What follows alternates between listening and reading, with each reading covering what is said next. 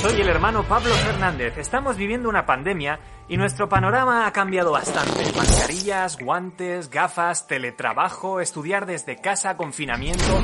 Ante esta situación pueden surgir muchas preguntas. Yo me voy a centrar en una.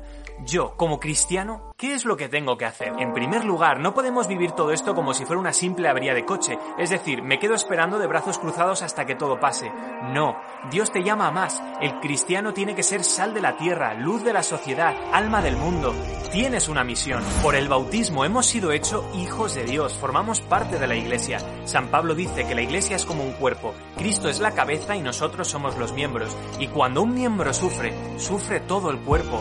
No decimos se duele el pie, sino me duele el pie. Con esta situación donde parece que le han dado una patada al mundo y todo está patas arriba, muchos miembros de la iglesia sufren, están en peligro corporal y sobre todo espiritual. Son nuestros hermanos.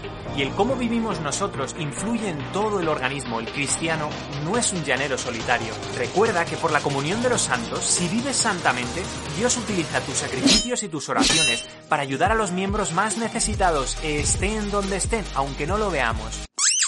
El Papa Pío XI dice que es un misterio que jamás será suficientemente meditado, que la salvación de muchos depende de las oraciones y los sacrificios de unos pocos.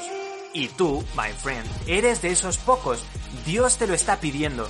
Y estarás fallando a muchos si en estos días te dejas llevar por la pereza. Creo que cuando estemos en nuestro juicio personal ante Dios, este momento será juzgado particularmente. Es tiempo de santos de verdad, no de mediocres.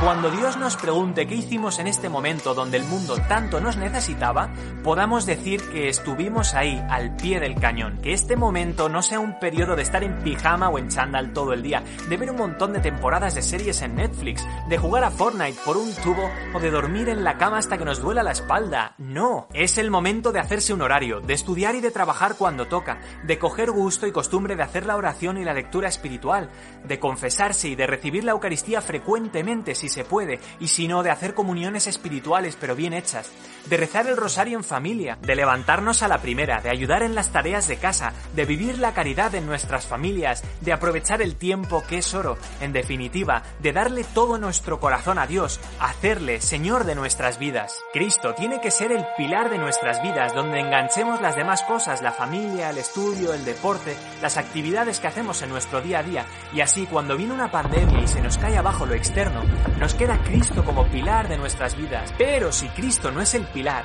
si es una de las bolas más que enganchamos en nuestro día a día, si es una actividad más entre otras, cuando se nos cae, se nos cae todo y no tenemos un pilar que la sujete. Por eso esta situación nos sirve de termómetro, de examen para ver cómo estamos en la vida espiritual, que aprovechemos el parón para reflexionar y convertirnos a Dios de todo corazón. Si todos hiciéramos esto, la situación sería bien diferente. ¿Cuántas veces hemos hecho propósitos de cambiar de vida, de arreglar un cierto vicio, y después de dos semanas lo hemos dejado comidos por la rutina, por el día a día? Ahora Dios ha permitido que cese tu actividad para que redescubras lo realmente importante. Ya sabes, a ser santos. Y recuerda, Dios tiene un plan para ti, para hacerte feliz. Hasta la próxima.